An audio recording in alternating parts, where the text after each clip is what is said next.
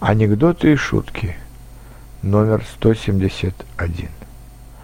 А в Питере давно дождик? Спрашивает иностранный турист у местного жителя. С 1703 года, отвечает, подумав, местный сторожил.